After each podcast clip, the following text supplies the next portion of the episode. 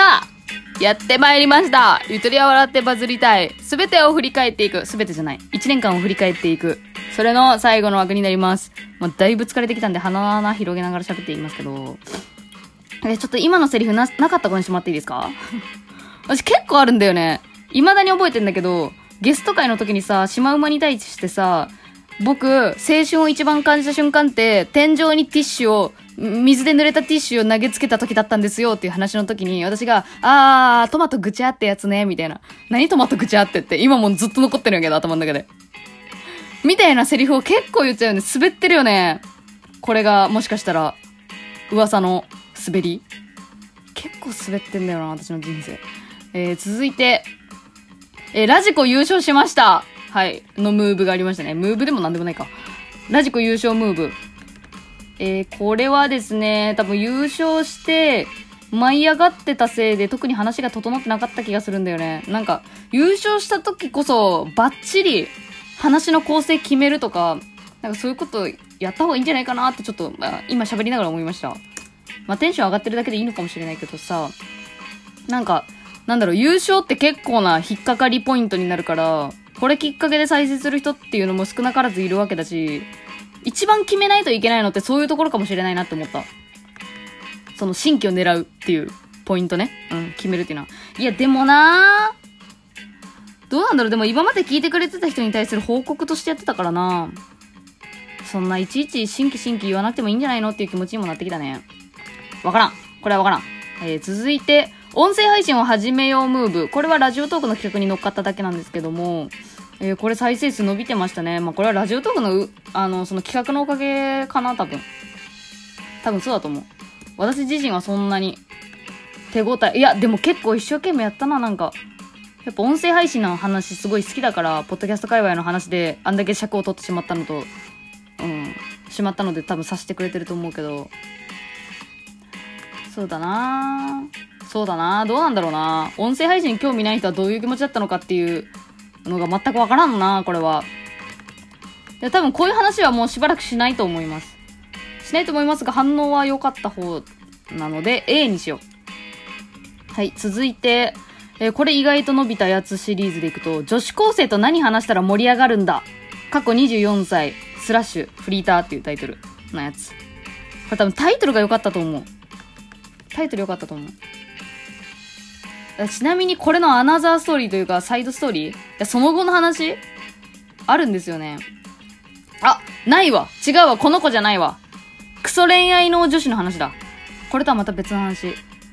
これタイトルが良かった。あとサムネのね、いや私サムネ1個悟り開いたんやけど、最近さ、ヒカキンのサムネ見てて思ったけど、ヒカキン最近さ、自分の顔でかくして体ちっちゃくして足でかくするとか、体のバランスをアンバランスにしてるじゃないですか。多分あれをすることによって、ん？っていう、目を引きやすい。そう、人間のバランス、人間の体のバランスって思って目、目を引くんですよ。で、今回のこの、今言った女子高生と何話したら盛り上がるんだのサムネも、あのー水色とオレンジで色を塗ったのね、人間、人間のイラストを。これって、普通の人間って肌色だから全く真逆の色合いじゃないですか。なんかそういうのが良かったのかなってちょっと勝手に思ってるけど、どう思う投げかけちゃった、どう思うその、なんだろうな。普通だったらこの色なのに、っていうのをこう覆していくという。真逆をいく。ヒカキンのそのアンバランスの人間の形にサムネを入れ替えるようにみたいな。ちょっとそれちょっと思ってんな、最近。ちょっと注目して見てみて。すごい気になってくるからだんだん。うわ、ヒカキンまた顔でかくしてるみたいな。思うから。で、続いてが、えー、この時期結構お便りムーブ多かったな。美大に行きたい高一男子のお便り。これマジで私は多分、もうこのお便り読み切ったら死んでもいいくらい力いっぱいやりました、ほんと。思い入れがあるので A ですね。ただ、うまくやれるとしたら、まあ、うーん、そうだなわからん。これは正解がわからん。やっぱ。正解がわからんので改善点特になし。えー、あと、えーコロナでイライラしてますかってお便りもいただいてて、で、これは私自身はちょっと、なんだろう、すごい、なんだろう、気持ち的にはあんまりの、ノリはしなかった。あんまり言っちゃいけないんじゃないかなと思ったのよ、その時の時期。コロナでイライラするよねとか、コロナですごい嫌になっちゃうよねとか、コロナでツイッターのワードミュートにしてよとか。まあ今ミュートにしてるんやけど。っていうのをあんまり正直に言っちゃいけないんじゃないかなってなんか、その時の世界の雰囲気で思い込んでたんだけど、お便りいただいたっていうのもあって、まあ、正直にいろいろ喋ってみたら、結構解放されました。本当になんか感謝したい、感謝ですね。ありがたかったです、これ。そんでもって再再生数というか反応もやっぱ良かったんで、みんな本当は思ってるけど言えないみたいなところって一番気持ちいいよねっていうのは思ったな。そういうのやっていきたいよね、でもやっぱ。なんか自分が言うのはあれだけど、誰かが言ってるのを聞いてスカッとできるみたいなポジションってすごいいいなと思った。えー、で、まあそのコロナの影響で代わりに叫んでほしいこと選手権をやりましたね。本当に。もう結構疲れてました、この時期。精神的に。なんだろうな、私はコロナ疲れとかそんな流行語に乗らんよみたいな気持ちあったんだけどさ、いやもう素直にコロナ疲れ的なことはあった。うん。でも今もさ、ちょっと第2波が、第2波来るんじゃねみたいな雰囲気ちょっとじわじわ来てるじゃないですか、やっぱ。ちょっとあれだよね。またかっていう感じするよね。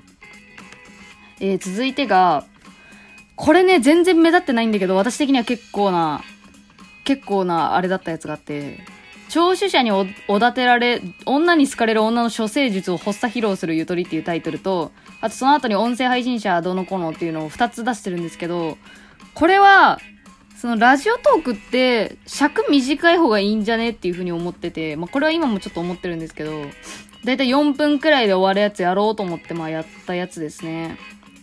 うん、ただ、うん、やり終わってみて思ったけど、結構これ CM 挟んだりとか、ちょっとなんだろうな、パッケージ化しようと試みすぎてた部分があって、短いんだったら短いなりになんかもう Twitter くらい無責任な、無責任というか、出しっぱなしみたいなものの方がいいのかもしれない。もうちょっとラフな感じがあってもよかったんじゃないかなって思いますね。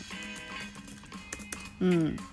で、まあ、一覧でパーって見ると特に印象薄いから、あんま良くなかったんだけど、なんかうまいことやれば、いい形見えてきそうだなっていう感じ。ABCD の D です、これは。えー、あともうちょっとで終わり。えー、次が、えー、夜の長尺ラジオをやりましたね。これはあの、去年振り返った、去年のとこで振り返った工事中のやつの、あの、ブラッシュアップ版です、私的には。ブラッシュアップ版。えー、一枠に一つの話しかしないっていう、なるべく。そういう方向性でやってったんだけど、まあそういう方向性の方が良かったと思いましたね。思いましたね。まあ、まあでも内容全然練ってなかったんですよ、あれ。台本全くなくて。台本練ってみたらどうなるかなっていうのはちょっと今度試してみたいと思います。思いますって言っちゃったからやらんといかんくなっちゃったやん。まあ、気が向いたらやります。台本作ってみたらどうなるか。台本つかなんか流れね。流れをちゃんとコンセプトあったらどうかなっていう。やばい、喉疲れてきた。コーヒー飲んでいい？さ、コーヒー入れたわ。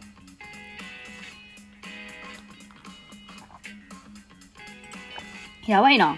20分喋りっぱなし。意外と喉くるわ。えー、続いて、えー、大喜利のムーブ。あったねー。大喜利のムーブあったねこれはやっぱ、ベタなとこ行こうみたいな話を。手張りの手で行こうみたいな話を。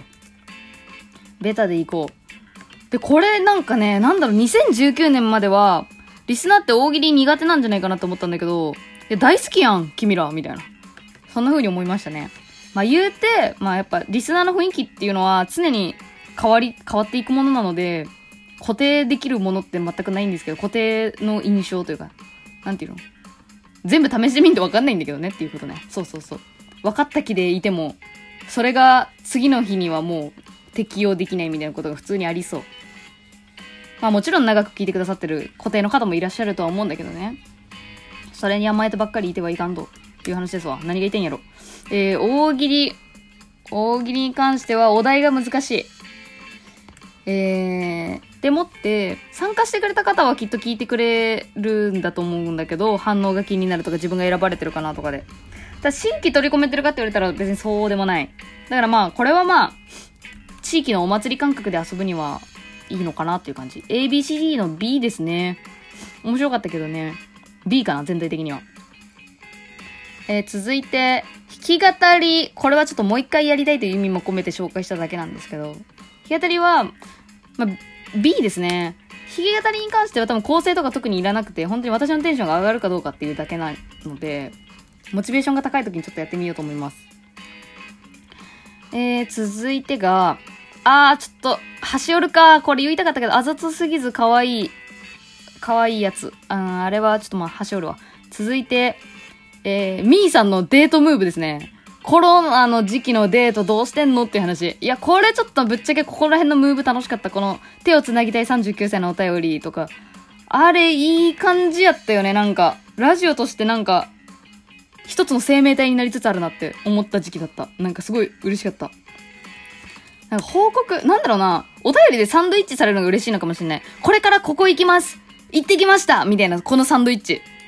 だから今年の1月頃のその今度好きな人とご飯行くんですがも一緒なんやけど、行く前と行った後の報告が来るのめっちゃ生きてる感じするかも。いや、これ S ですね。みーさんムーブ。みーさんのおかげで発生したこのデートのムーブ。はい。